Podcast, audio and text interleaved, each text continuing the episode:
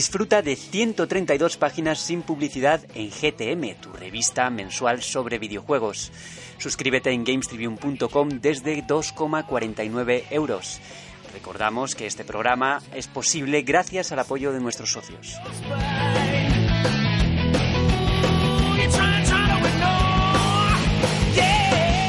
Hola a todos, bienvenidos a la edición número 26 de GTM Restart, nuestra cita semanal con los videojuegos. Han pasado siete días desde la emisión pirata y regresamos a la seriedad del programa habitual. Hoy va a ser más serio porque no está Rami, todo hay que decirlo. Rami se ha quedado tirado en la, en la M40 con su moto después de llevarla a reparar hace solo una semana, ¿no? Sí, sí, 300 euros de reparación que le han venido muy bien. Un, sal- un saludo al Un mecánico. saludo a Rami, saludo a Rami. y a la grúa que le Sí. está recogiendo la moto. en Que le está remolcando a ella su cabreo. En cualquier caso, este programa va a ser un poco especial porque vamos a tener, valga la redundancia, un especial con dos de los artistas de la revista. Uno es Jaume Font, que nos acompaña hoy aquí. Hola Jaume, ¿qué tal? Muy buenas. Ah, muchísimas gracias por invitarme al programa y espero poder responder y aportar algunas cosillas. Y el segundo es Sergio Merero, que conectaremos o intentaremos conectar con él por teléfono. No es una certeza que, vayamos sí. a conseguir que funcione, pero lo intentaremos. Sí. El que sí que está aquí es eh, Juan Tejerina, ¿qué tal? Pues ¿Cómo estamos? Sobreviviendo, después de una semana siendo un poco complicada. Eh, bien, si no vengo yo no viene nadie al final. Se nos han escapado todos. Sí, yo estaba a punto de escaparme y al final pues, ¿Qué me he apuntado y menos mal, porque si no iba a estar Jaume haciendo un Sí, sí, monólogo. eh, me hubiera sentido un poco mal. Viene Jaume desde Mallorca. Hola, ¿qué tal? ¿Va bien? Sí, soy de Mallorca y sí. Un programa, Me gusta yo, sí. un programa más personal, un cabrón, programa en el, que, en el que vas a estar hablando contigo mismo, reflexionando. No sería la primera vez, así que... Pero bueno, no va a ser así, porque en el programa de hoy eh, vamos a tocar la actualidad, como suele ser habitual, nos subiremos en la nave para viajar a una galaxia muy muy lejana, la de Star Wars Jedi Fallen Order, y no dejaremos el espacio porque luego exploraremos Aliens Crucible, uno de los títulos cancelados que estaba desarrollando Obsidian Games en aquellos tiempos de Alpha Protocol, ya hace ya unos cuantos, unos cuantos años. Y de vuelta a la Tierra nos aferraremos a la información oficial sobre PlayStation 5 y repasaremos las noticias más candentes sobre The Last of Us Parte 2. Ya lo hacían los romanos con sus grafitis y poco hemos cambiado en 2000 años porque han vuelto, porque Super Smash Bros. Ultimate ha estrenado editor de niveles y han aparecido penes, muchos penes. No me lo creo. Me hubiera sentido muy dece- decepcionado si no hubiera sido así. En plan, la humanidad nunca decepciona. La humanidad nunca cambia. Y bueno, más interesante es descubrir cuáles son los 10 siguientes juegos anunciados para Mega Drive Mini, que como siempre aquí siempre hay algún ceguero. Mm, Yo no lo soy. Como decíamos, esta semana, bueno, no habrá debate, sino un especial con nuestros artistas, así que vamos a responder a todos vuestros comentarios que nos habéis mandado. Esperemos que hayan sido buenos y que no haya yosis Sí, enfadados ni, otras en- coses, sí, Bueno, sí, sí. eh, Han, pasado, para ya, las han pasado preguntas. ya tres años de Yoshi, eh, joder, da- dame... Pero el Dame de vez en cuando. Ya, ya, ya. El Flower aparece de vez en cuando en sí. una ventana. en- Sí. ¿no? Sí, en el sueño de Link. Sí, Yo no dibujé ese dinosaurio. Sí, En fin, en fin. No, no, no, bueno, ya, ya hablaremos de eso. Ah, muy bien. Vamos bien todos. Así que si te gusta el menú de hoy, quédate con nosotros como cada lunes a las 12 o cuando quiera que nos escuchéis. Recordad que estamos en iBooks, iTunes, Spotify y Spreaker y que nos podéis ayudar si os suscribís a la revista en gamestribune.com. En la edición de sonido, Javier Bello, yo soy Borja Ruete, empezamos.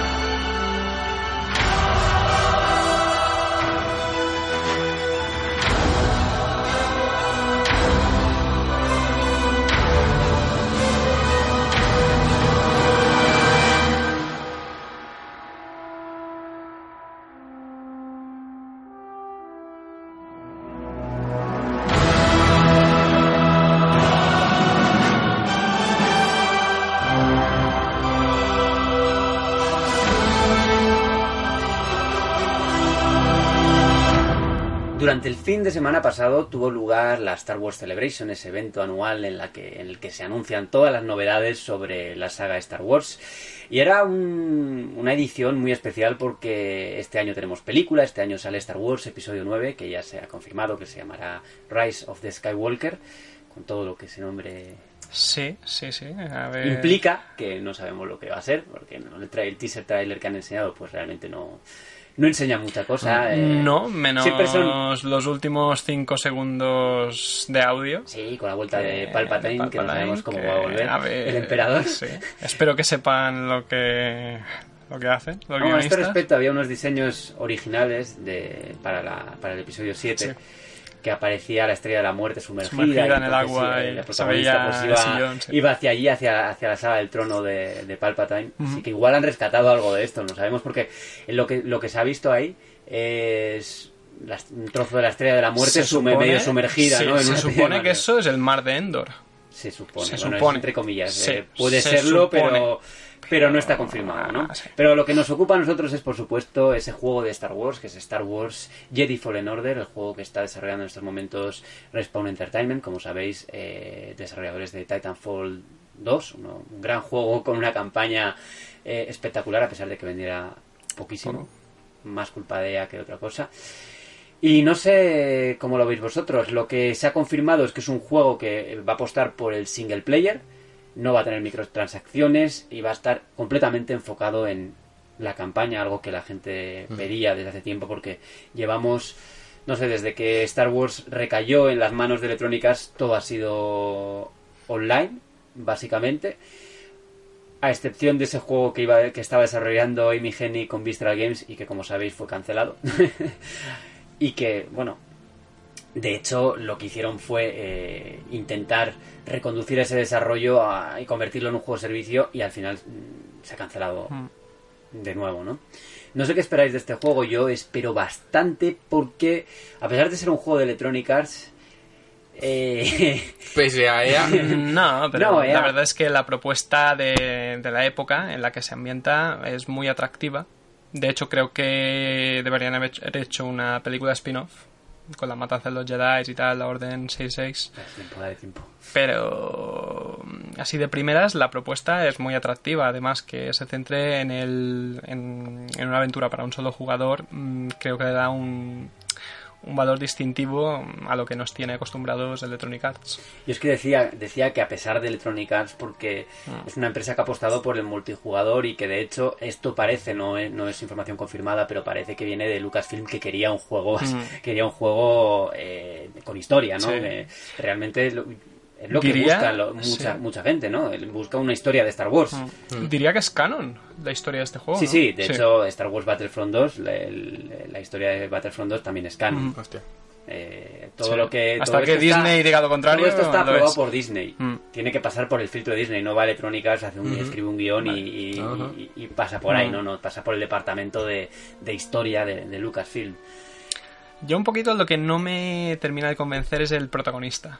Mm, a lo mejor me esperaba un Jedi más veterano y no tanto un Padawan. joven Es un- es un Padawan. Padawan. Sí, sí, sí, es un Padawan.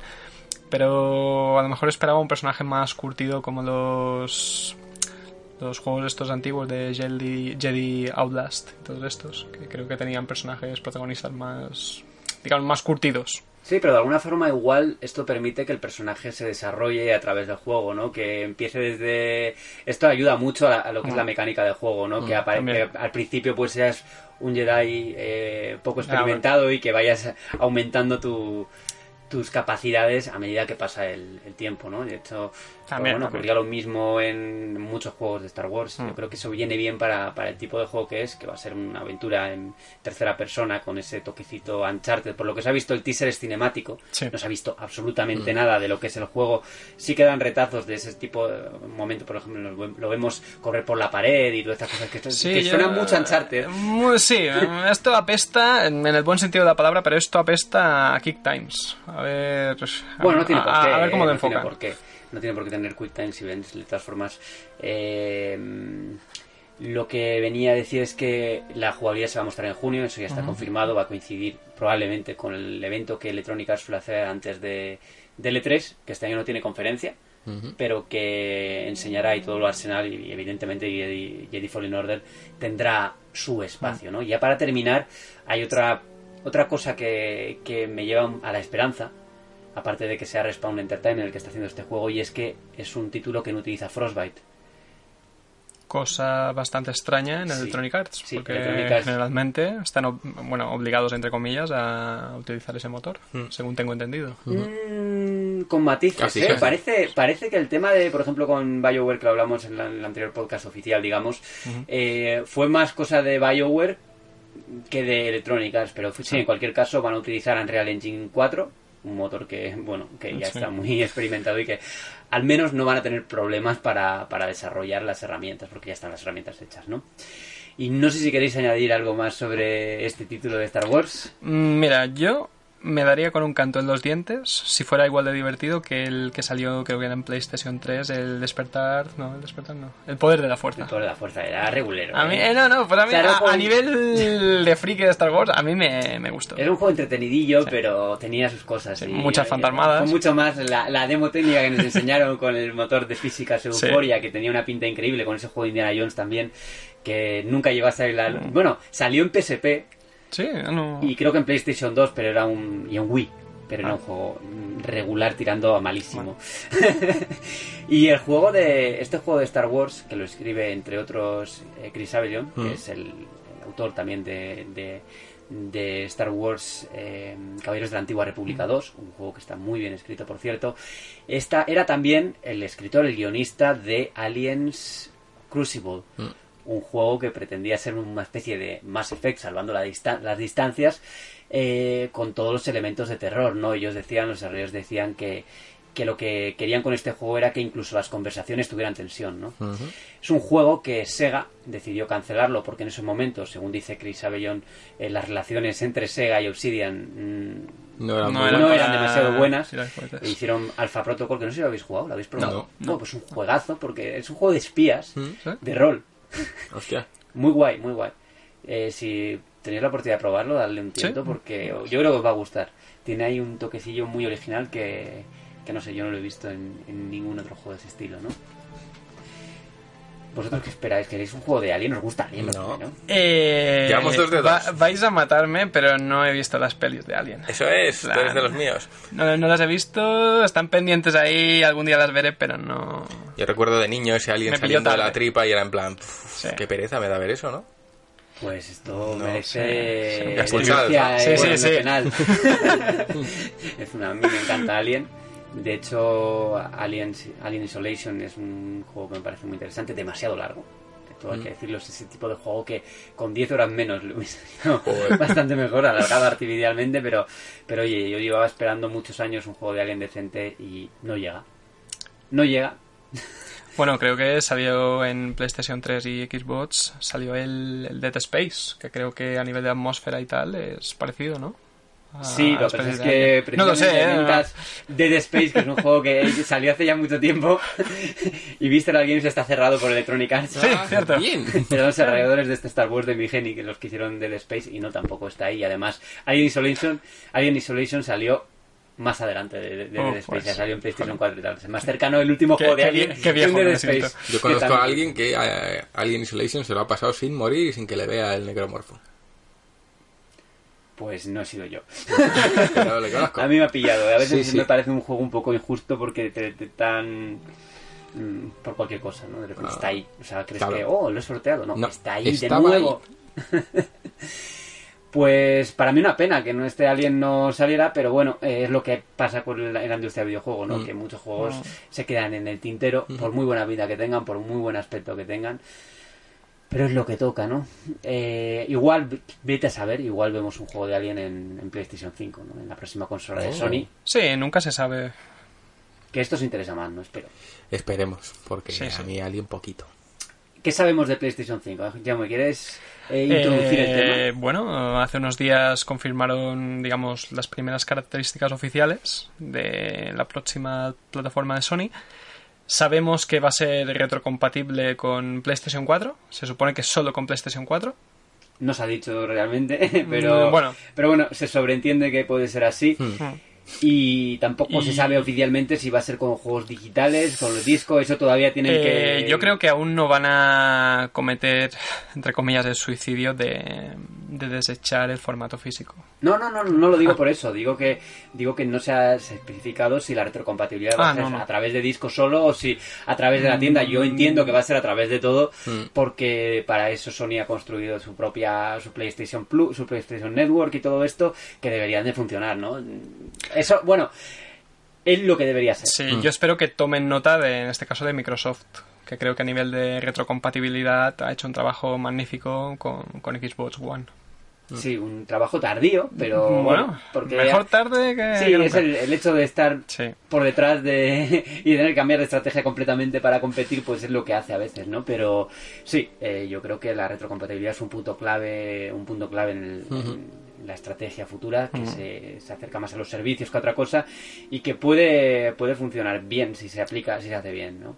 Precisamente. Lo que también queda claro es que la consola a nivel de, de hardware va a ser bastante potente, va a ser un salto con respecto a lo que fue PlayStation 4 en su momento, PlayStation 4 y Xbox One, que eran máquinas bastante conservadoras en hardware y al final se han conseguido hacer cosas Sí. en mi opinión bastante bastante decentes ¿no? Uncharted, Uncharted 4 lo que va a conseguir de las tofas parte 2 eh, es impresionante para un hardware que ah, no, no apuntaba a buenas maneras pero que también se vieron obligados entre comillas a hacer una versión más potente de sus consolas ¿no? En un caso como Xbox One X un salto enorme y, un, y PlayStation 4 Pro pues también un salto considerable no tanto como, como el caso de Xbox One X y precisamente porque no se ha notado tantísimo, ¿no? El que tiene una PlayStation 4 pues juega en God of War y sigue sorprendiéndose con God of War, ¿no? A pesar de- del salto. Yo, por ejemplo, en mi caso no he tenido la necesidad de, de comprar una PlayStation 4 Pro. He visto, por ejemplo, God of War en una, en una Pro, pero digamos que la diferencia tampoco me parece, en mi caso, que justifique pagar otra vez por, por la misma máquina, aunque tenga un pelín más de potencia. Hombre, yo tampoco... Es mi opinión. No, yo tampoco hubiese pagado. Si no hubiese, ten- si Mm. hubiese tenido la PlayStation 4 original, no hubiese comprado PlayStation 4 Pro. Eso está claro. Mm. De hecho, yo suelo... Suelo quedarme con la consola original y no me suelo comprar revisiones. Y cuando salga Wii, eh, Nintendo Switch Pro dentro de, dentro de un Espero- tiempo, yo me quedaré con la versión Yo- original. En serio, pues yo espero que no que eso no exista. Sé, sé que existirá, sé que acabará existiendo. Antecedentes me remito, pero ojalá que no pase a corto plazo porque creo que Switch aún tiene que sacar mucho, Mm. mucho potencial. El tema de la potencia de, de PlayStation 5 nos lleva a pensar también en el precio, ¿no? Que Mark Cerny, que es el arquitecto otra vez del hardware de, de la consola, ya ha dicho que va a ser, eh, no me acuerdo de las palabras, atractivo. ¿no? Atractivo. Sí. Eh, eso es ambiguo porque, Sí, atractivo bueno, para atractivo quién, para sí. quién. Lo que pasa es que yo creo que ya hay un límite Mm. que no van a sobrepasar, que es el de PlayStation 3, que salió a 600 eurazos, no sé si Sí, sí, acordáis sí, me acuerdo. Y que fue un tanto. fracaso al principio, tuvieron que bajar de precio. Mm, hay una barrera que los usuarios no creo que estén, eh, no creo que sobrepasen. Y en ese caso concreto, pues PlayStation 5, pues no sé cuáles serán vuestras apuestas. Voy a, voy a pasar a preguntaros, ¿cuál es vuestra apuesta de precio, Juan? 399.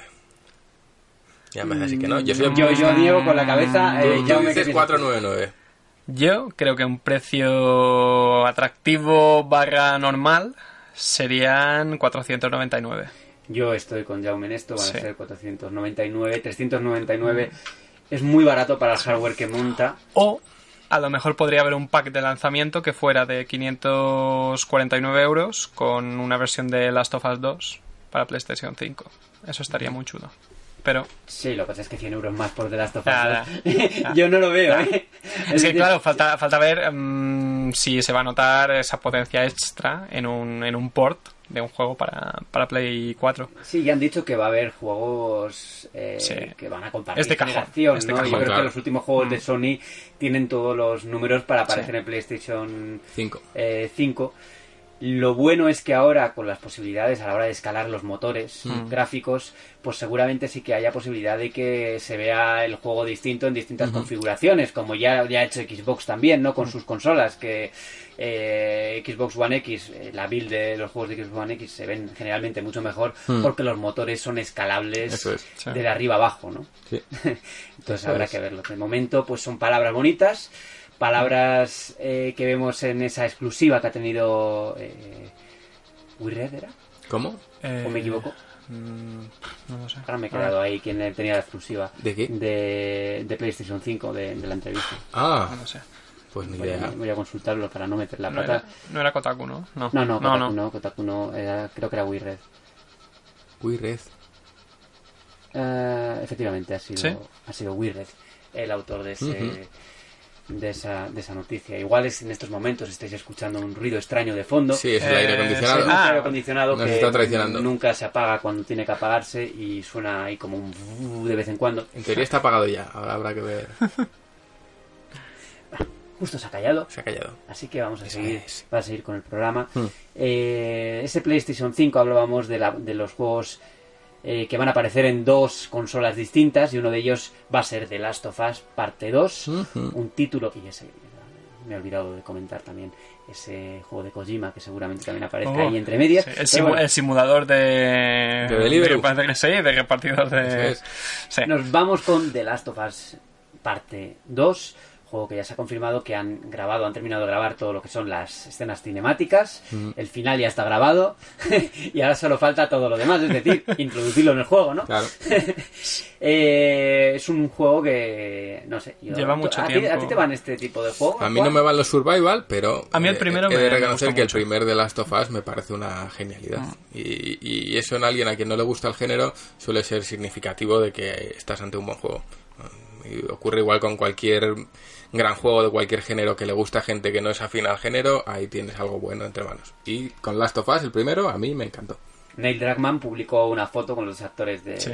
Mm. de que encarnan a, a Ellie y a, y a Joel. Entonces, Joel. Troy Baker sale en el y... juego. Por lo menos llega al final. Sí, sí. Bueno, igual es un... Nunca se sabe. Igual Sí, nunca se sabe. pero como han grabado Sí, es que sí. juntos, pues probablemente... Es que estaba el misterio de si. Bueno, podría ser un flashback o puede ser... ¿Quién sabe? No Ya. Lo Es que no si, no historia. saliese Joel en el 2, no, Ya, ya, ya. no joda. Pues sí, eh, no sé, yo le tengo muchas ganas. Di- Dijo Neil Druckmann que se derramaron lágrimas en las en la última o en las últimas escenas. Y bueno, la emoción de, de que ya termine esta etapa, pero queda, como decíamos, bastante. Yo creo que este juego, de hecho, no sale hasta el año que viene Nah, fijo. pinta. Mm, que- Yo no lo veo en Navidades de este año. A lo mejor este año sí que veremos Ghost of Tsushima. Esperemos. Algo, yo siempre suelo comentar en estos programas que, que algo tiene que tener Sony para la última para el- la última parte del año porque porque lo tiene muy vacío. Tiene Hmm. Este ese Dreams que va a flojito, salir sí. ya la versión definitiva, digamos, fuera del Early Access, Hmm. pero Dreams, un juego de nicho, no es suficiente para para, para Está- completar el año, ¿no? ¿Está también Medieval? ¿Tiene fecha? Sí, no tiene fecha todavía, No, pero, pero bueno, Medieval es- es un juego pequeño. No es un gran juego, no es el típico juego que yo creo que es para, para verano, que igual en un. State of Play de estos que hagan, Sí. de repente dicen, sale en dos meses, y sale en dos meses. ¿no? Y Tsushima, por lo que sabemos, están buscando ahora a alguien que les escriba la narrativa. O sea que. Esperemos que sea para misiones secundarias, porque si no... Puede ser para cosas adicionales, Sí. nunca se sabe en ese, en ese aspecto, pero es que Tsushima también lo veo como que no es para ahora, ¿no? No. Porque lo enseñaron en el E3 del año, del año pasado y dudo mucho que se enseñe ahora otra vez y que salga dentro de tres meses, ¿no? Que digan de Hmm. repente, pues sale, igual sí, igual sí, pero... bueno. Es que lo que tú dices, que el año para Sony está muy vacío. Mm, Ahora no me viene a la, a la mente ningún juego así triple A que tenga... No, no, tiene lo que tiene. Los otros estudios están trabajando en lo que viene a, a- Ujú. continuación. Esta guerrilla ya parece claro que está haciendo un nuevo Horizon Horizon. Zero Dawn, Oh. la secuela, por lo que se ha rumoreado y tal. Y ese proyecto pues está en marcha, pero Sí. no va, evidentemente no va a salir en 2019. Exacto. Eh, otros estudios como Santa Mónica acaban de el año pasado publicaron God of War, lo que significa que este año no van a sacar ningún otro juego y probablemente tarden dos, tres años en, Que en tarden, enseñar lo próximo. que tarden lo que tengan que tardar en hacer la segunda parte de... Y la- nada, saga. las esperanzas pues recaen en o Tsushima o Tsushima casi, Eh, ¿no? Porque sí, lo, de sí. Koja- lo de Kojima, bueno, igual Bueno, nos lo de sorprende. Kojima ¿eh? dicen que ya estaba. Sí, lo de Kojima igual nos avanzado. sorprenden porque es el juego es el juego que a pesar de que va aún con un retraso ligero en cuanto a tiempos de desarrollo eh, parece que está bastante completo. Se ha comentado que ya se puede jugar y De tal. principio a fin. Así que bueno, igual nos sorprenden y lo de Kojima sale este año. Puede ser. Elucubraciones, que lo saben. Yo espero mucho de este juego. Eh, A yo no nivel- sé, a nivel no sé que- narrativo, no sé lo que va a ser. mucho. Me parece que es un juego que empezó siendo algo humilde, ya que ha crecido Mm. bastante en los en los últimos ya años. Porque este juego se enseñó en el 2016, puede ser, en el E3 de 2016. ¿Puede ser? ¿Death Stranding? O 2000, Death 2016, ¿no? Stranding, Sí, ostras. claro, cuando Kojima dejó Konami Sí. con- el, 1 de, el 1 de enero de 2016, Kojima empezaba su nuevo estudio, Mm. Después de acabar contrato con Konami. Sí, yo creo que ya es el momento, Sí. ya es, puede ser un momento, ¿no? Tres años después, Sí, sí, sí. puede ser el momento de, de The Last, de The Last of Us parte 2. Ujú. Eh, Nintendo Switch es una consola que el año pasado tuvo un protagonismo eh, bien marcado con Super Smash Bros. Ultimate, un juego que como decíamos en el podcast de aquel en el que hablamos de él, eh, tenía una cantidad ingente de contenido y no deja de tenerlo, porque aparte de los DLCs de personajes que añaden escenarios, eh, música nueva, ahora tiene un editor de eh, escenarios. O sea, tú puedes crear tu propio escenario, tú puedes publicar tu propio escenario y disfrutar de lo que hace la comunidad y de los penes que ha dibujado la comunidad también. Es que la comunidad es la polla. Muy bien, muy bien traído eso. ¿eh? Aunque no por mucho tiempo, porque Nintendo ya ha Ah. empezado a utilizar la escoba, a barrer todo lo que, lo que no, no se permite en un juego familiar de este estilo. Ujú. Y no sé cómo lo va a controlar del todo, pero bueno, ahí hay unos ni- niveles muy imaginativos con pollas de medio. Sí, Eso es. Pero es que era de cajón que esto iba a pasar. Plan. Sí. La comunidad hace lo que le sale la polla y Nintendo dice que aquí manda su polla. Eh, Stevie Wonder. Resumido, siguiente noticia. No, pero bueno, a nivel de, de posibilidades, el escenario, el, el editor creo que es muy completo. Hmm. Porque de hecho, si vas a YouTube y tal, eh, ves virguerías. Hay gente que ha conseguido. mm, ha conseguido fabricar el, el escenario de la intro del Smash Bros. 64. Y dices, wow, es que es clavado. No, no, yo la verdad es que me, me he sorprendido gratamente con, con el nivel de calidad de, de este modo, ya que no olvidemos que es un modo gratuito. Mm. Y ojalá haya más actualizaciones con nuevo contenido, por ejemplo el, el Home Run Contest y todos estos modos antiguos que, que quitaron inexplicablemente en esta, en esta versión. Joder, pero hay tantos modos, hay tantas cosas que es que Sí, yo. pero- Yo que le he echado muy pocas horas, lo compré y le he echado igual cuatro horas. No, no, yo, yo llevo unas 70 y pico con el juego. Me estresa solo viendo lo que hay. Sí. O sea, digo, oh, joder, eh, no sé ni por dónde empezar de la cantidad de cosas que, de contenido que tienes, que es una cosa, una Sí, sí, sí, borrada. sí. Es un juego para ir jugando tranquilo durante, durante años. No, yo creo que van a seguir añadiendo cosas. Este juego ha De- nacido para, para continuar evolucionando y para seguir sacando cosas. Yo lo que Ahí es- quedan los personajes que todavía quedan por desvelar. Quedan cuatro. A ver, a ver qué tal. A ver si tenemos a Banjo. Con ese, con ese personaje de Joker de persona que ha salido el 18 de abril, salió. Que muy chulo, súper cuidado. Vi el Sí, tráiler sí. y dije, joder. También los rumores ahí apuntan a una versión de Persona 5 para Nintendo Switch, que no sé si se llegará a materializar.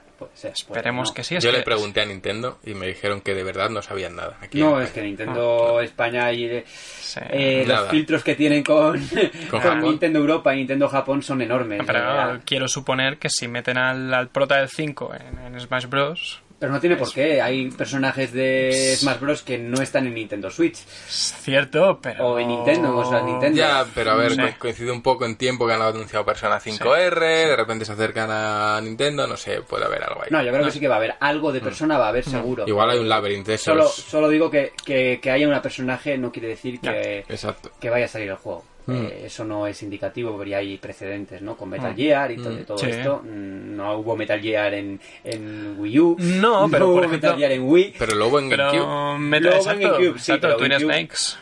Fue hace tiempo. Ah, pero. Han pasado años desde, Bueno. esa, desde esa época, así que no sé. No eh, sé, yo veo a Crash Bandicoot en. Uf, estaría En Smash. Pero. Puede Banjo ser, Kazooie. yo veo- Y, creo- le, y creo- le veo en cuanto se acerque el Nitro Racing, sabremos un poco más. Uf. Yo quiero ver el, el combate entre Samus Aran y Jefe Maestro. Oh, no, no. Bueno, no es una. Igual que. Y o Cuphead incluso. No, la Sí, verdad es que con la colaboración está. Con Microsoft. Ya, pero Microsoft- si sacan algo de Microsoft, yo creo que lo más... Banjo Kazooie, por Banjo. favor. Por favor, Banjo Kazooie. O Banjo, Banjo también. Banjo es que hay muchas cosas que podrían salir, pero no van a ser todo de Microsoft, eso es obvio, no sé. No, no. Ver, Dijeron de- que nos sorprenderían, ¿eh? que no van a ser cosas Sí, obvias. bueno, dijeron que eh, habría un personaje de Dragon Quest, según filtraciones y tal. A ver, Oh, a ver cómo termina Erdrick. el ¿Y de Sega qué cositas tenemos? Tenemos a Sonic y qué más, ¿hay alguna cosita más? Eh, tenemos los disfraces de Sonic que acaban de meterlos, que es lamentable. eh, Sí. la- De son de Sonzi. Sí, sí, son Sonzi. Yo, Vi- es al Mi de Sonzi y bueno. Es que nunca entenderé a Nintendo con estas cosas, porque se podrían forrar si sacasen skins o personajes clon y tal. En plan, skin, yo que sé, un skin de para Cloud del el traje de Kingdom Hearts, puedo a dos euros, todo el mundo lo compraría. Pero es que Nintendo juega en otra liga. en Sí, sí, no, es decir, van a su bola, eh. Cobran mucho siempre, pero eligen... Son muy puntillosos con los contenidos Sí. que sacan, no sacan cualquier tontería Mm. para ganar dinero extra, porque tienen, digamos, una especie de reputación que cumplir. Sí, Bueno, de no sé, yo, yo mirando esta mañana que he mirado lo del Joker y pone nuevos trajes de persona y yo, ala, trajes de persona, Mm. hay que comprarlos. 80 céntimos el traje. ¡Oh! Ahí está. ¿Y no vienen con el pase del Fighter Pass? No, no, son para el aparte, Mi. para Vistes al Mi del protagonista de Persona 4, le vistes de Morgana de Persona 5 y vale 80 céntimos cada traje, o sea que bueno. ¿Lo has comprado? Igual me tengo que desdecir de lo último que he dicho. Ala, no, espera que lo dijeses para, Para dejarme mal, las para narices. dejarme mal, ¿no? Eso es. Eh, de- introducía el tema de los trajes de Sonic porque vamos a hablar también de esa consola que todos los nostálgicos de Sega están esperando, que es Mega Drive Mini, eh, que ha incorporado, bueno, que han anunciado ya otros ujú. 10 juegos que se unen ya a la lista de 10 juegos que ya hay anunciadas, ¿no? Sí.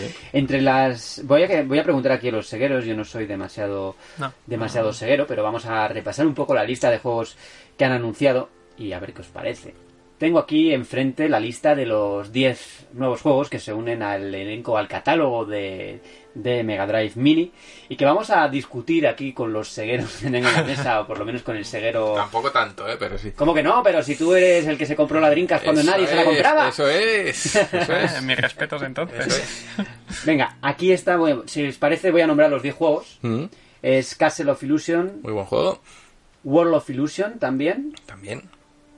Thunder Force 3, Ese Super no- Fantasy Zone, Super Fantasy Zone, Shinobi 3, Bueno. Streets of Rage 2, Muy bueno. Earthworm Jim, Muy bueno. Sonic the Hedgehog 2, Muy bien. Contra, Hard Corps y Landstalker. Pues casi todos bastante conocidos y muy buenos. Sí, sí. Eh, yo de esta lista, pues eh, he sido muy de Streets of Rage, Mm. que era un título que me gusta bastante. Yo tuve la Mega Drive, pero un Mm. poco más a posteriori y con Ujú. muy pocos juegos. Tenía tres o cuatro, cuatro o cinco juegos, Mm. entre los que estaba Golden Axe, por supuesto. Oh. Y ese Sonic 2, que también tenía los Sí. Sonic. No, los he jugado sobre todo eh, a posteriori, lo que es la saga Sonic en, en, en- en Steam. Anda. más, que, más que en consolas de Sega, porque como decía, solo tuve la Mega Drive. Ah, y no sé si echáis en falta alguno de los que ya están por ahí o de los que... A ver, yo en mi caso, bueno, soy Nintendero de toda la vida, así que la Mega Drive y todo esto no... A la hoguera, la Mega Sí, Drive. sí, sí, sí. Pero sí que hay dos juegos que me gustaría mucho ver en este catálogo, que son Aladdin, que creo que no está. Y creo que no va a estar. Y, pero, eh, me gustaría mucho porque tanto Aladdin como el Rey León siempre me han dicho que las versiones de Sega eran las, Las buenas. Eran Sí, las buenas. Las malas sí. son las, bueno, las malas, las buenas las son las menos de buenas, Nintendo, ¿no? Sí. Sí. Esto es un poco difícil porque van a Sí. tener que llegar a un acuerdo con Disney. Pero en el caso de Castle of Illusion, eh, eso de Capcom. Sí, también es verdad. Es aparte Castle of Disney. Illusion, no Castle sé of qué, la, la licencia de quién es ahora. Es que el tema de las Sí. licencias es, es difícil de, de, de- Hay que bucear mucho en Sí, quién sí, tiene los sí, derechos sí. y quién no tiene los derechos, ¿no? Pero, pero sí, Sí. eh, de hecho... eh, los juegos del, clásicos de Disney salieron en Steam, si mal no me, si no Me suena me que ¿no? como un paquete que estaba en el Pataventuras y todo esto, ¿no? Aladdin estaba y todos estos. Creo que no. No sé. Joder, a ver si podemos. No No, lo sé. sé si, este- si no están, pues eh, Mm. hay que. Estaría bien que estuviera en esta, en esta consolita de, de, de Sega, ¿no? Mm. Eh, ¿Qué jueguitos, aparte de esta lista, os gustaría ver? es que yo tengo que recordar los juegos que jugaba de chaval, que no eran los que tú querías, sino los que te compraban tus padres. Mm. Y yo ahí he Muchas, hecho... muchas veces por las carátulas, incluso. ¿no? Casi ¿Verdad? siempre. El Quackshot, por ejemplo, era un muy buen juego, que era protagonizado por el Pato Donald, vestido Sí. de Indiana Jones, y era curioso. De hecho, lo reseña Bruno Sol en la última, en la última revista. Y más juegos que puedo echar en falta ahí. mm, joder, me acuerdo de uno que era de Namco, que era de un, de un niño dragón. Es que no me acuerdo el título, el título era muy raro. Pero era como un niño dragón en un parque de atracciones. Y era un plataformas bastante curioso. ¿Qué más? Es que juegos así, los Alex Kidd también a mí me gustaban, aunque cuenta la leyenda que no son tan buenos como yo lo recuerdo. Y eran distintos eh, Sí. según las entregas y Sí, tal. sí, no tenían el mismo estilo Mm. uniforme de todo el juego. Nada. Eh, sí, Y- a- Te corto, pero el Sonic and Knuckles tenía la posibilidad, tenía el cartucho pues se abría por arriba y lo podías combinar con cualquier Sonic de la franquicia y jugabas a otro juego. Molaría que sacasen esa combinatoria entera para tu poder combinar los títulos. sí, de momento Sonic and Knuckles no está, no está en la Mm. lista. Pero, pero, seguramente bueno, es, posible que, poniendo. es posible que caiga por ahí. Luego el. Dynamite Heady era también muy chulo. Había buenos juegos. Echo de Dolphin, que no sé si está confirmado. Echo de Dolphin. Sí, ¿no? Echo de Dolphin me suena que es. Puede ser. Sí, puede ser. Muy conocido. No estoy seguro, pero voy a, aquí tengo también la. Sí, Echo de Dolphin está confirmadísimo. Pues sí, confirmadísimo. Buen juego. Buen es verdad título. que además nos dijo. ¿quién, quién comentó? Sí, dijo Sonia Ranz, precisamente de este juego, que tenía pesadillas con él por el- las capturas que tuvo que hacer y que, y que- que le pareció horroroso tener que hacer este análisis. Así que los Sí, Space sí. Harrier también están, Sí. Space Harrier 2 por ahí, que es un juego de Thunder Force, ¿no? Que. que y el Shinobi, joder, Shinobi 3 son, son juegazos. No sé, eh, la lista por el momento a mí me gusta bastante. No, Ah, la, la verdad es que es muy atractiva. juegos, por ejemplo, Ah, el Alter- Beast, que también está confirmado, es un juego que era más visual que otra cosa, no era un gran un grandísimo título. Mm. Recuerda- Recordemos, estuvo incluido, si mal no recuerdo, con Mega Drive en algún mercado. Eh, la verdad es que estos tiempos, que yo tengo los recuerdos ahí, pero Mm. era muy joven, entonces. También eh, en este tipo de, de productos de reediciones de máquinas se aprovechan bastante del, del factor nostalgia, de los que hace 20 años éramos niños y soñábamos con tener todos esos juegos. Yo tengo más recuerdos con Commodore 64 que con Mega Drive, Uf, porque no, era lo que tenía no, de pequeño. y me parecía una genialidad. Luego lo ves ahora como lucen las cosas y Ah. Pues lo recordaba un poco Sí, mejor, ¿no? sí, en mi mente infantil. Mira, ya tengo el del chaval dragón. Se llamaba Talmid's Adventure. Ni idea. ¿Crees que Talmin's Adventure está... No, Adventure lo, está... lo dudo, era muy japonés, lo dudo. Ah. Y luego había otro de un elefantito que se llamaba Rolo o algo así, Rolo. eh, Rolo de, Vi- de Vikings. eh, no, ojalá. Llevaba, llevaba la corne- el cuerno de... Eh, de Gondor, colgando. no, no, era, era, el elefantito se llamaba Rolo y era, pues, me acuerdo que ibas rescatando amiguitos por la, por la sabana o por donde, un bosque, no sé qué era. Mira. Se llama Rolo to the Rescue. Un juego que le tengo mucho cariño es, ese, es el Dragon Ball que hubo en, en Mega Drive, que se llamaba La Pelu de Steam, venían los títulos en francés. La muy inferior a, a los botones de Super Nintendo, pero joder, entonces cuando yo lo tenía era como, joder, que es Dragon Ball. es Sí, un sí. poco el efecto, era, era bastante mejor que ese Final Bout que, del que hablamos a veces y que yo, mis ojos lo veían de maravilla. Eh, Sí. Yo guardo muy buenos recuerdos de Final Bout. Fue el primer lugar donde vi la transformación de Goku en cuarto nivel, así que... Sí, pero luego te lo pones ahora. sí, sí, un no, no, no, de- en plan, de ojo. sí, De mis todo, ojos. vamos. Se Sí, te sí, derriten sí. las retinas y, Y, lo- al y los dedos al, al controlar lo lento que iba. Pulsabas el botón y cinco segundos después pegaba el puñetazo. Sí, Ah, sí. Ah. Sí, sí, tenía un retardo considerable de lo lento, de lo lento que era. Yo creo que vamos a cerrar aquí ya la, Mm. la sección de noticias. Mm. Eh, veremos qué nos deparan los próximos títulos confirmados para Mega Drive Mini. Y vamos a, ese especial que hemos prometido. Así que unos segunditos de música y seguimos.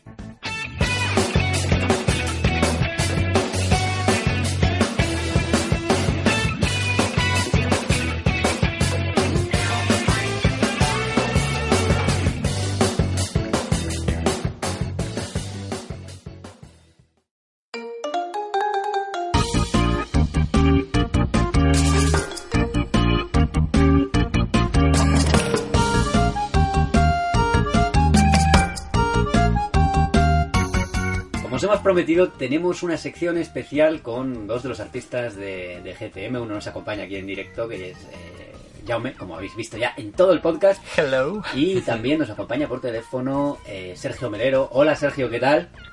Hola, buenas, ¿se me escucha bien? Se te escucha, Sergio. se te Creemos escucha. que sí, creemos que ¿Se sí. te escucha? Que muy no es bien, poco. muy bien. Pues eh, sin mucho bombo y platillo, vamos a escuchar las preguntas y las respuestas de nuestros protagonistas de hoy. Bueno, pues hoy hemos anunciado a nuestros socios que venían Jaume y Sergio por todos los socios admirados y les hemos pedido que nos manden preguntas dirigidas directamente a ellos a ver qué, qué quieren saber o qué les preguntarían ahora que les tienen al alcance. Voy a empezar, por ejemplo, por nuestro querido Daniel Simón, que nos pregunta lo siguiente. Dice, pregunta para Melero y Font en el podcast. Primero, gracias por traernos lo mejor a GTM. Los dos sois increíbles. Mi pregunta va para ambos. ¿Soléis escuchar música cuando dibujáis? Si es el caso, relacionada con lo que dibujáis o algo totalmente distinto. Gracias y un abrazo a todo el equipo. Vale. Sergio, ¿vas tú? Bueno, venga, lo que queráis, sí. Venga, pues tú primero.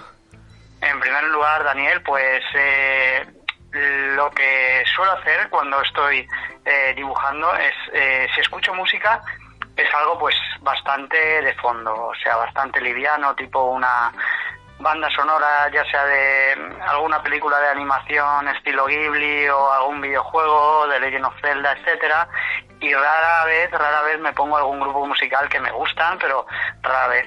Entonces, básicamente, música clásica, sobre todo relacionada con bandas sonoras de videojuegos o de películas, y dibujar ahí a saco. Te entiendo, te entiendo. Bueno, pues en mi caso es un poco lo mismo. Me suelo poner la banda sonora del Señor de los Anillos. Y a veces también escucho podcast. Esto sí que. sí que lo suelo hacer. Pero generalmente para estar concentrado, sí, bandas sonoras en plan la comunidad del anillo y. y tira para adelante. a Sí, la verdad es que sí. sirven porque ambientan, eh, incluso cuando hay algún momento un poco más épico, pues te animas y Sí, empiezas exacto, exacto. a emocionarte, entonces está bien. Bueno, pues seguimos, tenemos muchas. Esta viene de Oscar Bustos, que fue compañero mío en Vocento y además es socio nuestro. Dice, muy buenas GTMeros. Aprovechando tanto artista en la sala, me gustaría preguntaros por esas portadas de juegos que sobreprometen lo que luego vamos a ver en el juego. ¿Qué opináis sobre esta práctica? ¿Lo consideráis una especie de clickbait del videojuego? Un abrazote y muchas gracias. Eh, ¿Voy yo? Venga, venga, Venga. ahora te toca a ti primero. Venga, una, una y una. Pues a ver, en mi caso no, yo no creo que sea un clickbait, pero sí que es cierto que creo que una portada, eh, su función principal es la de atraer la atención del, del cliente. En plan, si una portada es buena, eh, siempre tiene más posibilidades de, de entrar por los ojos que no una mala y que así el cliente compre compre el juego. Yo que sé, eh, hay juegos, yo que sé, antiguos, es que no quiero decir según qué títulos, pero hay juegos antiguos que el portadista era Azpiri, que las portadas eran obras maestras y los juegos, mm, digamos que dejaban un poquito que desear. Pero bueno, es opinión personal. Sergio, ¿tú, tú qué opinas? Sí, la verdad, la verdad es que eh, detrás de una, de una portada, ya sea de videojuego o sea de película, etcétera, hay un curro muy bestia, ya no solo a nivel artístico, sino a nivel de decisiones de marketing y Mm. es que es lo primero que ve eh, el comprador, ya sea por internet o en la tienda, a la hora de abalanzarse sobre el juego, película, etcétera. Entonces, mm, por una parte, eh, sí que puede, entiendo que puede haber decepción porque eh, un juego que no es muy de acción y te plantan una portada donde se ve a los personajes pegando tiros y un mare magnum ahí, como sucede en los trailers. eh, muchas veces vemos un trailer de una película o un juego y nos sentimos un poco decepcionados con lo que viene después. Sí. Ahí entra en juego, pues eso, marketing, el propio estudio, hasta qué punto quiere, eh, quiere valorar más un aspecto marketingiano más que el representativo del videojuego o película. Entonces es un tema complicado porque eh, también si el estudio es pequeño a lo mejor Mm. arriesgan más y hacen algo más artístico. El ejemplo lo tenéis, no sé, en Games Tribune ya sabéis que las portadas son muy importantes para nosotros, pero siempre intentamos llevarlas al, al tono evocador, o sea, Mm. eh, por ejemplo, portadas como la del Pokémon o, o la de Yoshi, pues queríamos hacer algo pues un poco diferente, que, que nos transmitiera las sensaciones de que tiene, de, que tiene el fan al jugar ese videojuego. En nuestro caso nos gusta más hacerlo así, en el caso de otros, pues empresas más grandes y tal, van un poco más por el rollo de marketing, métricas y, oye, que tres personajes en, en, la portada funcionan más que dos. Y si uno está boca abajo, pues mira, vamos a arriesgarnos y, y a ver qué pasa. De, de, hecho, voy a, voy a comentar una portada que se ha mostrado hace poco de, de, un videojuego que, sinceramente, Sergio, me gustaría saber tu opinión, que es, la, que es la del próximo Fire Emblem. A ver tú qué opinas. Sí, tú, a ver tú qué opinas. Eso, precisamente con lo de un personaje boca abajo. Pues realmente me, me causa una sensación compositiva súper extraña. Es decir, la primera vez que la vi, pues sinceramente pensaba que, que era pues un fanart Sí, y sí. que habían cogido diseños de personajes y los habían puesto un poco a ver Mm. cómo queda. Entonces, claro, yo muchas veces un defecto propio es que intento ser coherente. Mm. Entonces, a mí si un personaje está eh, boca abajo, pues entiendo que la luz tenga que afectarle de forma similar a los otros que están boca arriba y que si está boca abajo es que está así, el Sí. pelo debería ir hacia abajo, entonces me, me da una sensación muy rara a nivel Sí, compositivo. es en plan... Y- Sí, dime, dime. Sí, personalmente mm, eh, no es de mis portadas No. favoritas de Fire Emblem, teniendo en cuenta la composición de Awakening, por ejemplo, Exacto. con una diagonal ahí guapísima, pues no, no, me, ha, no me ha gustado mucho. Sí, eh, transmite como una sensación de corta y pega que no... A mí no me gusta.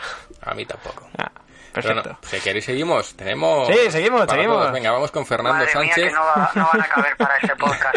Nos la manda en audio, así que igual ni va dirigida a vosotros, pero A ver. como yo no la he escuchado, le doy. Buenos días. Eh, yo quería hacer una pregunta a Jaume y Sergio. Es ¿qué, qué tiene que tener una de vuestras ilustraciones para que, para que la consideréis apta para publicarlo, para que no, no la desechéis? ¿Y en qué os inspiráis o qué, qué es lo que os saca de, de ese bloqueo cuando, cuando empecéis a hacer una ilustración? ¿Qué es lo que os, os guía en el camino a, a crearla, al resultado final? Un saludo a todo el equipo de GTM. Pues no sé si lo habéis oído. ¿Lo has oído, Sergio? Sí, la he oído. la he Pues oído. darle... A ver. Pues un saludo a ti también y gracias por la pregunta. A ver, eh, en GTM poco a poco nos hemos ido dando cuenta que eh, tenemos un equipo editorial tan bestia, o sea, tenemos una tribuna, valga la redundancia, tan bestia que cada vez el nivel de exigencia en todos los aspectos es mayor. Y eso, claro, toca también al plano de las portadas, láminas, etcétera. Entonces, eh, lo que es el corte cada vez está más alto. Eh, tenemos artistas brutales como Leon White, eh, tenemos a Jaume, a Isa y estamos todos ahí pues intentando dar lo máximo. Para que una portada pase el corte, pues tiene que, lo que decíamos antes, tiene que tener una, unos cánones de calidad suficientes para que sea portada, porque para bien o para mal, una ilustración puede servir o no para portada, que no quiere decir que sea mejor o peor. Pero bueno, eso es lo que intentamos, que tengan los cánones de calidad que el socio quiere y que, y que evoquemos lo que, lo que la saga que estamos representando, eh, que se vea perfectamente en la portada. Después, pues inspiración. Cuando hay bloqueos, yo no sé, Jaume, pero yo muchas veces, además de apoyarme en artistas que me encantan como Shigenori Suejima, eh, sobre todo juego. O sea, si tengo un bloqueo, me pongo un videojuego y lo ponía hace tiempo en Twitter.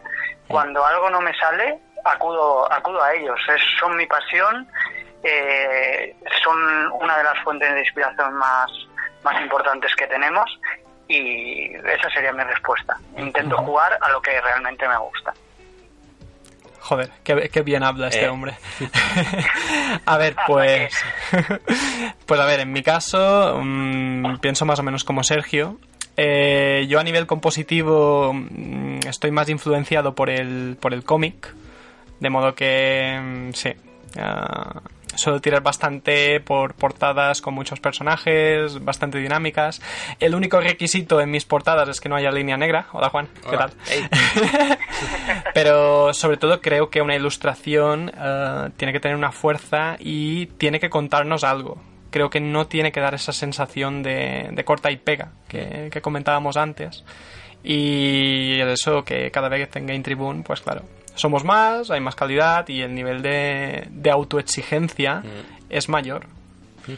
Pero bueno, lo importante es ir mejorando e intentar brindar a los socios el, el mejor producto posible. ¿Y cuando te bloqueas? Y cuando te bloqueas, en mi caso, pues soy muy aficionado a comprar libros de, de ilustraciones, así de, de videojuegos, en donde ves el proceso y tal. Y si me bloquea mucho, pues me, me pongo a ojear algo, a ver, en plan, yo qué sé, ah, mira, esta idea es chula, voy a, voy a plagiarla. No, voy a, voy, a pla- voy a plagiarla, no, pero sí que te intentan inspirar un poquito en, en el trabajo de, de otros profesionales. Y si no, voy a ver el, el Twitter de Sergio y digo, ah, mira, le voy a copiar esto, esto mola. pero bueno, básicamente sí.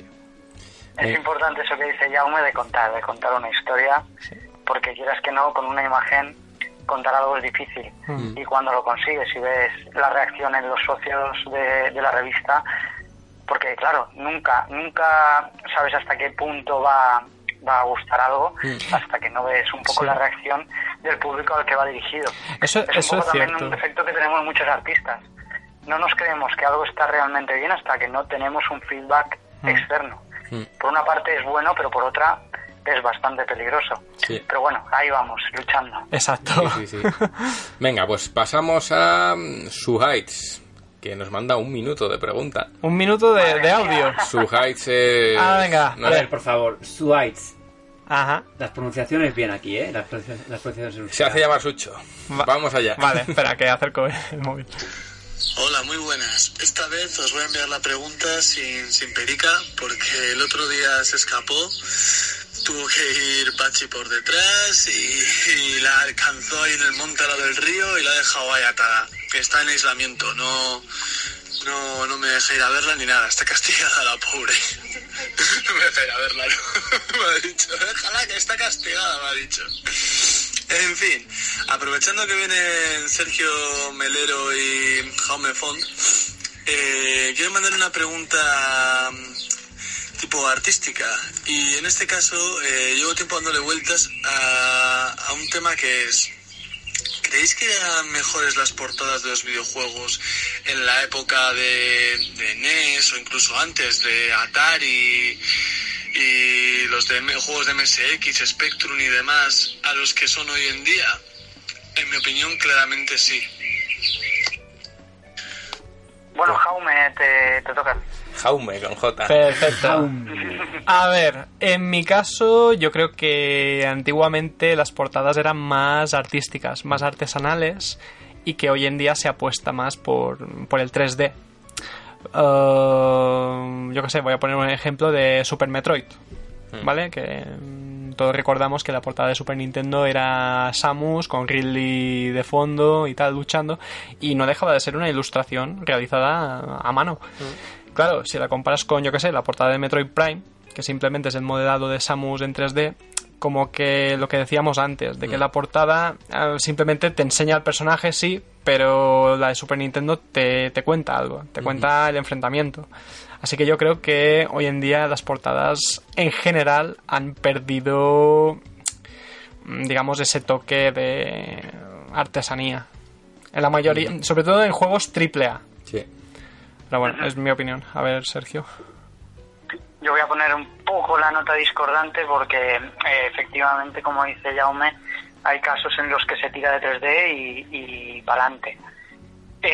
lo que sucedía antes, teníamos, como dice Jaume también, a profesionales como Aspiri y otros ilustradores que hacían maravillas, auténticas maravillas para videojuegos de Spectrum, de Amiga y de todas estas plataformas que tienen un valor nostálgico muy, muy tocho para nosotros. Entonces tienen un valor extremadamente bueno. Eran ilustraciones que, vamos, que estaban realizadas con acrílicos, óleos, etcétera, y había meses de curro detrás.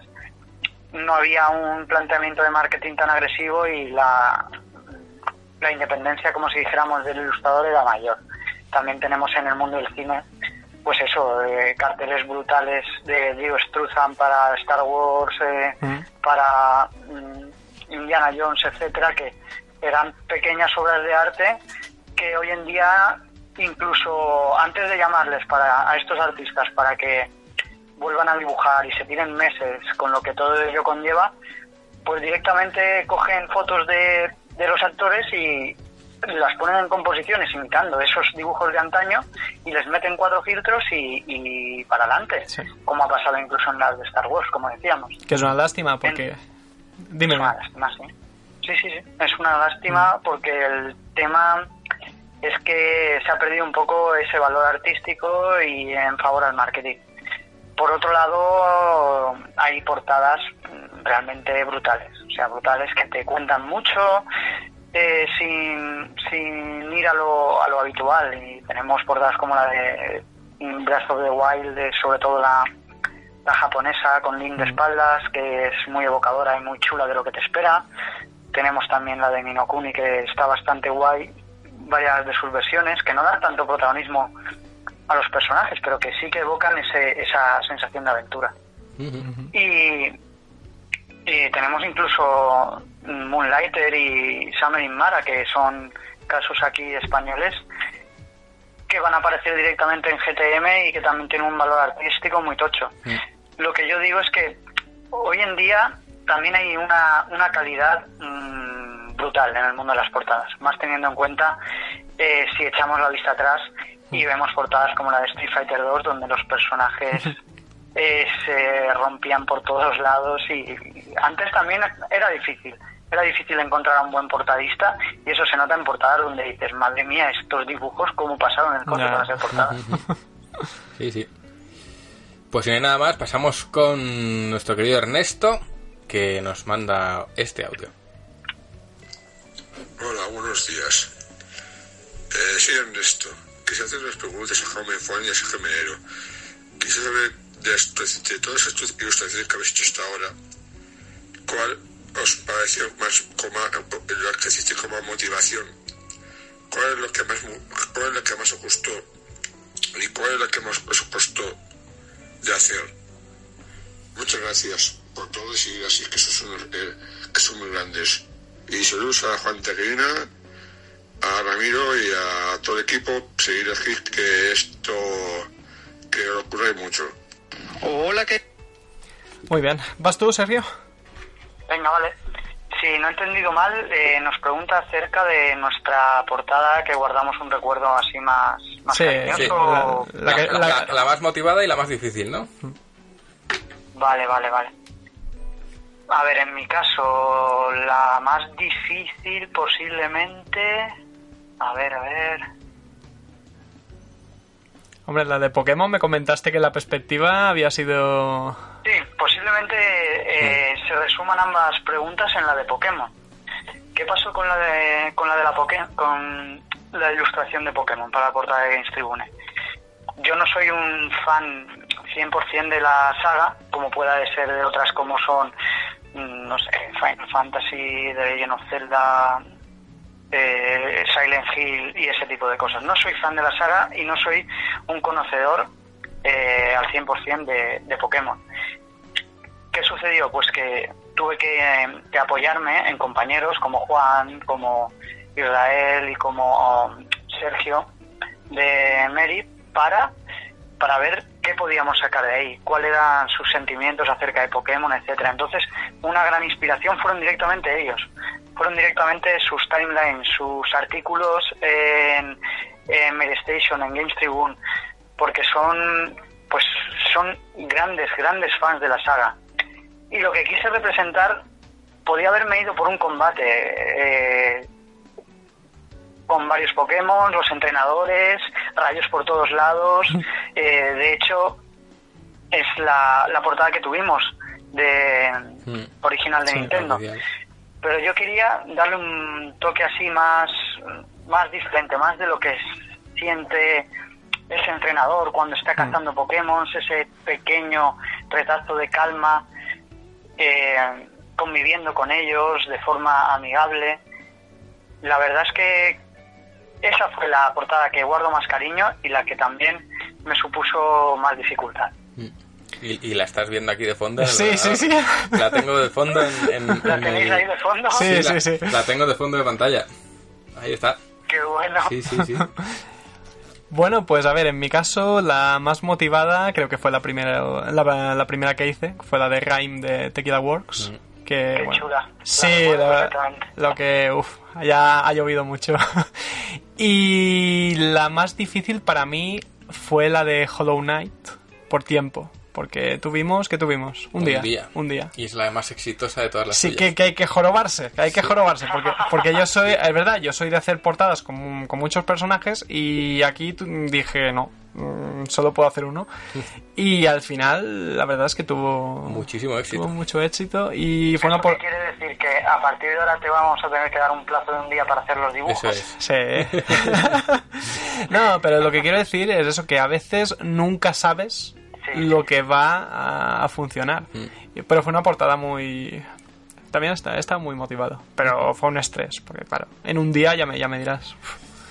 En fin, Pues pasamos a Santi. Venga. Santi Souto nos pregunta esto. Queridos oyentes de GTM Restart, ¿qué tal estáis? ¿Estáis bien, no? Bueno, eh, aquí va, no me lío mucho más. Aquí va mi pregunta para Jaume y para el señor Sergio Melero. Y es que, ¿qué portada o qué lámina, os gusta- os- de qué personaje os hubiese gustado hacer una lámina o una portada de personajes, saga de videojuegos, etcétera? Que igual por ser mm, una saga muy vieja no pudieseis hacerlo en su día. O, o igual de una saga que va a venir en un futuro os gustaría haber hecho una lámina o una portada. Bueno, me gustaría saber esa, esa cuestión. Y otra es para el señor Sergio Melero, en, solamente para él, y es, Sergio, ¿cuándo va a sacar un libro de ilustraciones? Tú solito, por favor, hazlo. Los socios te lo pedimos, por favor. Un saludo y gracias por todo. Chao, chao, chicos. ¿vale? Pues Ah, ¿Para cuándo el libro? a ver, pues empiezo yo. Venga, vale. Venga, pues a ver, una portada que me hubiera gustado hacer, eh, la de Zelda Breath of the Wild, que yo aún no estaba en, en la revista cuando salió, y la verdad es que es una portada que me, que me hubiera gustado mucho. Y de lámina, de lámina, pues no sé ahora mismo. A lo mejor una de... mm, una lámina de Pokémon, que no, no he hecho ninguna. Pues en mi caso, eh, tiro por, por donde vaya Jaume, porque de Legend of Zelda Breath of the Wild es posiblemente mi videojuego favorito, cosa que realmente me sorprendió a mí, porque suele eh, intervenir más la nostalgia en este tipo de juegos, y me hubiera encantado, pues eso, hacer una portada de Breath of the Wild. Y en el caso de una lámina, pues eh, la verdad es que Illusion of Time, por ejemplo, es uno de mis videojuegos así que me marcó mi pasión por los JRPG. Entonces ahí está ese, ese pequeño gusanillo de hacer algo, ya sea una lámina, hacer cualquier cosa de Illusion of Time, porque me marcó bastante y creo que es un, es un tema bastante bonito. Eh, déjame... Sobre la pregunta que me formulan, eh, pues es difícil, es difícil de responder. Es difícil de responder Bueno, porque es que el curro, el curro que conlleva un libro de ilustraciones es brutal. Sí. Y ahora mismo con Games Tribune y con las cositas que tengo por ahí en Station y en Cody Games, sería francamente titánico. Mm. Pero ojo, yo, yo soy de proponerme retos y es algo que quiero hacer, ya sea este año, ya sea el siguiente. Un, algo, un libro de ilustraciones o algo donde las ilustraciones que podéis ver en GTM o mías propias Mm. se, se integren en un tomo, ya sea acompañado de otros artistas o... Mm. Pero bueno. A ver, nos, mi- han, nos lo han pedido Mi mucho. idea está en no salirme nunca por ahora de lo que de lo que es el sello GTM, o sea que no, pero bueno... siempre hacemos locuras, pues Sí. nunca lo. No, pero bueno, a lo mejor con algún crowdfunding, con alguna editorial, como yo que sé, ¿no? Héroes de Papel o que hacen más cositas de estas. Mm, No lo sé, ¿eh? Lo hacemos GTM, nosotros. GTM. También. Lo hacemos nosotros. De hecho, nos lo han pedido mucho que hagamos un artbook para con todos. diversificarme más aún. Mm. Em, quiero cambiar mi lámina. De hecho, creo que la voy a, pedir para hacer. Em, Chrono Trigger. Ah, Ole, Que esta sí Pero que... saco, claro. Sí, sí, sí, obviamente. sí, sí, sí, sí. cómo no. Pues si queréis seguimos porque hay más. Sí, no, pues... Venga, Christopher Pardines, es- estaba escrita ya. Nos dice, son varias preguntas, así que hay que responderlas rápido. ¿Cuándo vais a empezar vuestra jornada de creación? ¿Realizáis algún tipo de ritual y pasos previos? Sergio. Pues. Eh, pasos previos. Ritual así. tajante ninguno, pero pasos previos siempre, claro. Siempre está, pues, la investigación sobre el tema, sobre la saga, eh, recopilación de, de referencias. Tener en cuenta que por muchos años que llevemos eh, dibujando, las referencias son súper importantes, tanto de compañeros artistas como lo que os decía, de videojuegos.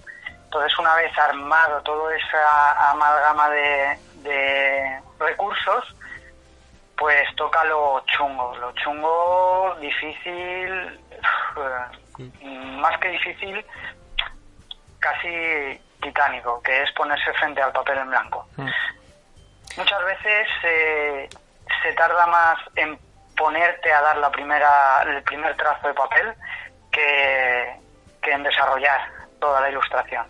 Es decir, una vez ya te va gustando cómo va el boceto, ya vas viendo cómo dándole el color, etcétera, empieza a emerger lo que tú querías representar, ahí ya estás deseando llegar a casa, ponerte, eh, estás en la cama, no puedes dormir, te levantas, te pones, das, eh, terminas otro personaje. Es difícil de, de explicar, pero, pero es así, es así lo que sucede. Yo coincido bastante con Sergio, en plan creo que lo más difícil siempre es dar el primer trazo y bueno, hacer el, el primer boceto y bueno, mm, sí, y como ritual, no sé, me tomo un squeak antes de antes de dibujar, pero sí, la verdad es que no tiene mucho secreto. Venga, seguimos con otra. Si tuvierais una única oportunidad de asistir a una ponencia o masterclass de un artista, ¿quién sería y qué le preguntaríais? Sergio. Pues seguramente. Venga, voy a decir dos. Bueno, no puedo decir dos. Va, pues me decanto por Shigenori Sojima porque soy auténtico fan de su estilo. Es el ilustrador principal de la saga Persona. Y qué preguntarle, le preguntaría eh, mm, cómo es capaz de sacar esa expresión y ese alma, de darle ese alma a los personajes simplemente con un dibujo. Muy bien. A ver, yo en mi caso, esto va a crear controversia, pero bueno, lo voy a decir. En mi caso me encantaría ir a una ponencia de Tetsuya Nomura y le preguntaría eh, cuáles son sus influencias a la hora de elegir los colores de, de sus personajes. Y de las cremalleras, y porque la, fi- la fijación en las cremalleras. ¿Por qué cremalleras? Bueno, pues aquí hay otra. Y esta va un poco a, a cuchillito. Dice, cuando realizáis las portadas de GTM, ¿os dan libertad de creación u os piden que tenga que salir elementos en concreto? ¿Puedo contestar primero? Marca la línea negra. Bueno, en mi caso, lo, típico, tengo prohibida usar la línea negra y no, pero en general sí que tenemos bastante libertad. Lo que, claro, por ejemplo, sí que mm, por norma general, sí que tiene que aparecer el, protagonista principal del videojuego. Digamos, mm, a ver, no es una norma escrita, pero creo, en mi caso, creo que es indispensable que aparezcan los protagonistas. Pero bueno, no sé tú, Sergio, ¿qué opinas? Eh, básicamente es eso. eh, afortunadamente en Games Tribune tenemos libertad creativa, hay directrices y consejos, pero de los sitios donde he estado trabajando es donde más libertad tenemos. Más que nada porque no hay un estudio previo de marketing y métricas que analicen punto por punto qué colores, qué composiciones y qué elementos funcionan mejor. O sea que muy contento con eso. Sí, solo nos faltaría tener un mail de Juan cada mes en plan, Sí. eh, este mes estos colores están prohibidos. Vende el naranja. No, y yo creo que esos estudios no valen para nada, fíjate. Al final eh, creo que transmite más Sí. alma una ilustración hecha así, desde el corazón, que una imagen Mm. que responda a un estudio. Es mi opinión. Vamos con Infila Kurusona, nuestra querida Anna, que nos dice, Rami, quiero enviar una pregunta a Sergio, pero te la paso por texto. Y escribe así. Quisiera saber cuáles son tus influencias y qué artista o artistas admiras por encima de todo. Y lo último ya, eres un crack y estoy enamorada de tu obra. Gracias. Y esta solo para Sergio. Eh, No se Ay, puede ay, tener ay. todo. ¿no? Qué crack estás hecha, qué crack estás hecha. Pues un besazo porque eh, suscriptoras como tú son los que no, son las que nos hacen realmente, pues eso, hacer lo imposible. ¿Qué artistas? Como he dicho, pues Nori Soejima, Kim, de, el creador de Magna Carta. Después, clásicos, pues eh, muchas veces lo he dicho. A mí la época que más me gusta de, a nivel artístico es el modernismo, el Art Nouveau. Entonces tendría como referencias pues los carteles modernistas de Alfonso eh, Muja y la arquitectura de Víctor Horta como principales referencias a la hora de crear, pues eso, sobre todo eh, formas muy, muy, muy orgánicas, eh, la figura humana por encima de todo y, y florecitas y cosas muy chulas en las ilustraciones así tipo la de lámina de Shadow de Colossus. Me encanta ese tipo de... Que la tenemos ahí colgada en la pared. vale, pues venga, vamos a por, a por Zacarías Sirguez, que es el buen Ramón. Dice, muy buenas compañeros de GTM. Antes de nada, aprovechar para, para, felicitar a Jaume Font y Sergio Melero por su gran labor como ilustradores. Me encantan sus trabajos. Ahora os añado un par de preguntas, pero si alguna se ha repetido, las usáis como mejor veáis. ¿Hay algún ilustrador o ilustradora del mundo de los videojuegos por el que sintáis especial admiración o incluso sirva de referente? Este ya sabemos que es Shigenori Soejima para Melero. Sí, y Tetsuya Nomura para mí. Y la segunda es, ¿sobre qué videojuego de cualquier generación que vaya a ser en el futuro pensáis hacer una lámina? ¿Del futuro? Uf. Del futuro. Sergio, tú... Eso es spoiler, ¿no? Bueno, bueno, se puede.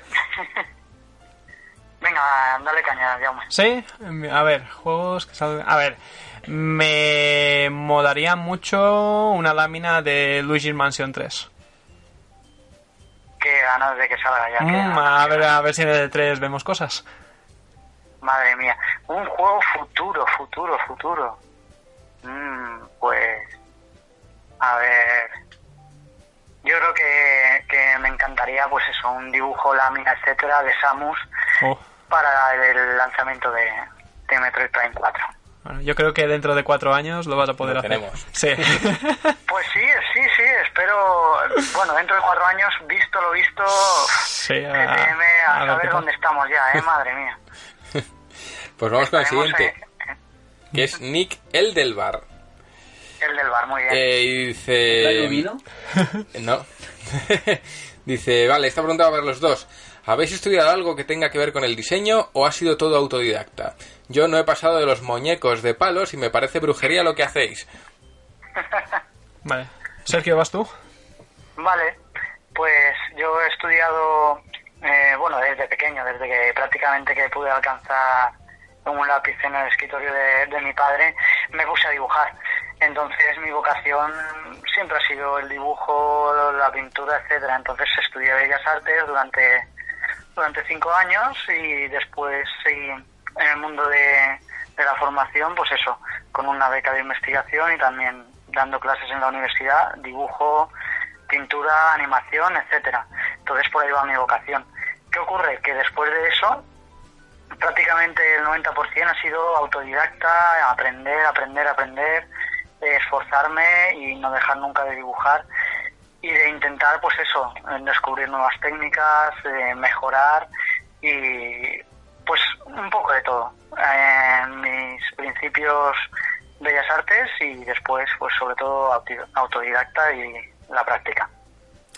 Bueno, en mi caso, después del pedazo currículum académico de Sergio, eh, yo soy un simple maestro de pueblo autodidacta, pero no, la verdad es que en mi caso, mm, la mayor parte... tiene ahí un montón, ¿no? Sí, pero en mi caso, la mayor parte de mi vida sí ha sido plenamente autodidacta. Mm, sobre todo intento siempre fijarme en el trabajo de, compañeros. Mm pero no, no he recibido ningún tipo de formación artística mm, de, alto nivel, sí, mm. concreta. Pues vamos con Cristina Méndez. Pregunta para Jaume Font y Sergio Melero. Primero de todo deciros que es una gran suerte poder disfrutar de vuestras ilustraciones y poder lucirlas por casa. Mi pregunta es, cada dibujante se ve influenciado en su estilo por algunos de sus autores favoritos. ¿Cuáles son vuestras mayores influencias y con qué autor os gustaría llegar algún día a hacer una colaboración? Que esta es la pregunta interesante. Joder. Pues básicamente lo que hemos ido diciendo, si no eres en este caso yo también incluía a Akira Toriyama mm. o a, a Yao Miyazaki, por lo que supone su obra para mí y hacer una colaboración con Estudio Ghibli sería un absoluto sueño, no lo siguiente. Ya te, ya te digo. pues sí, en mi caso un poquito lo mismo. A lo mejor... mm, pf, no sé, ahora no me, no me viene ninguna. Es que es por no repetir a Tetsuya Nomura otra vez. Ah. no, pero por ejemplo sí que colorear... a- mira, ya sé una. Colorear a Takehiko Inoue, estaría el Ostras. autor de, Uf. de Vagabond, Qué grande, qué eh, grande. estaría muy chulo. Autor de Vagabond y Sí, sí, stop, diseño stop. de personajes ahí a saco de los Odyssey. Eso Sí, es. sí. No, no he querido mencionar los Toddies Yo tampoco, digo, que luego Borja me echa la bronca, Ya, pero... ya, que luego me dicen a mí que yo Los lo siempre de Potter. y aquí los Odyssey lleva cuatro programas seguidos saliendo, entonces no digo eso. Voy a decirle a Sakaguchi que me pague. Seguro. Sí. Y vamos con la última pregunta, de Álvaro Ventura.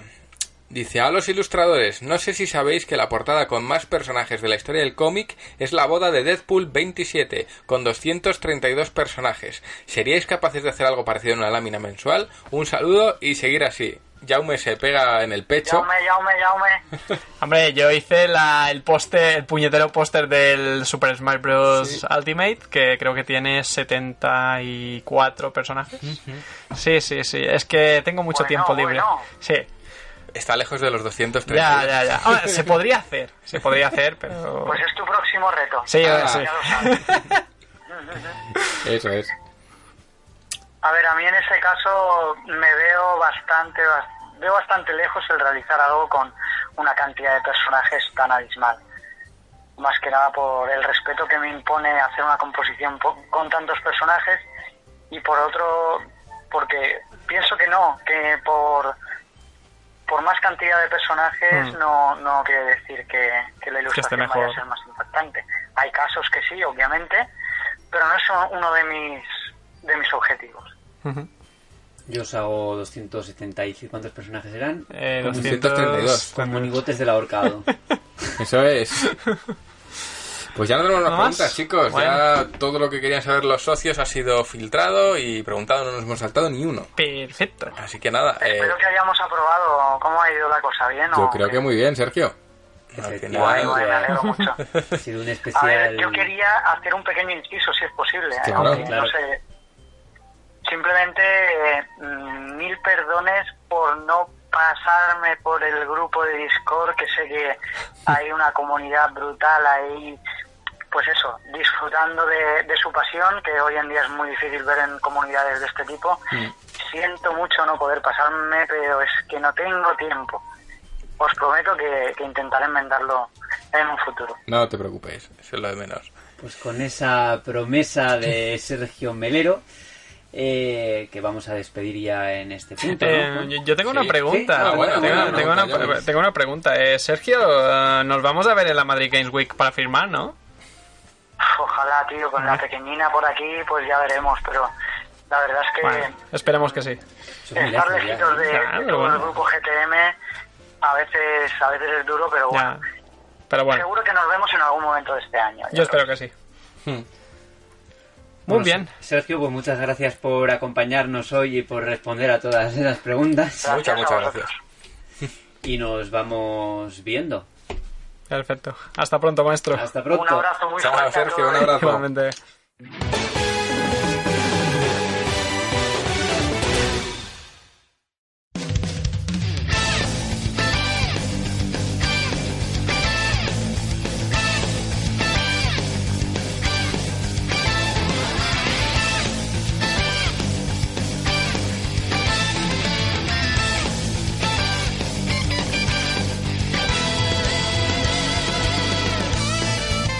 Encaminamos ya al final del programa, pero antes de acabar tenemos nuestra sección de a qué estamos jugando. Juan Tejerina.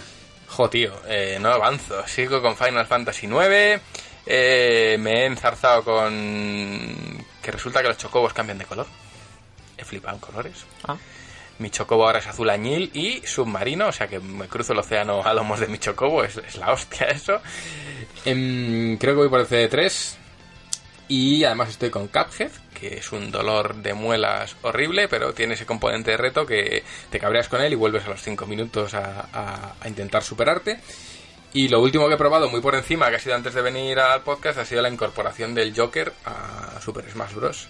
Y es verdad que el juego no deja de crecer y me ocurre como a, a Borja, es abrumador, es lo que dice en este caso Jaume, es para jugar un rato, dejarlo y jugar así durante muchos días porque cada vez que entres prácticamente es otro, Sí. otra historia.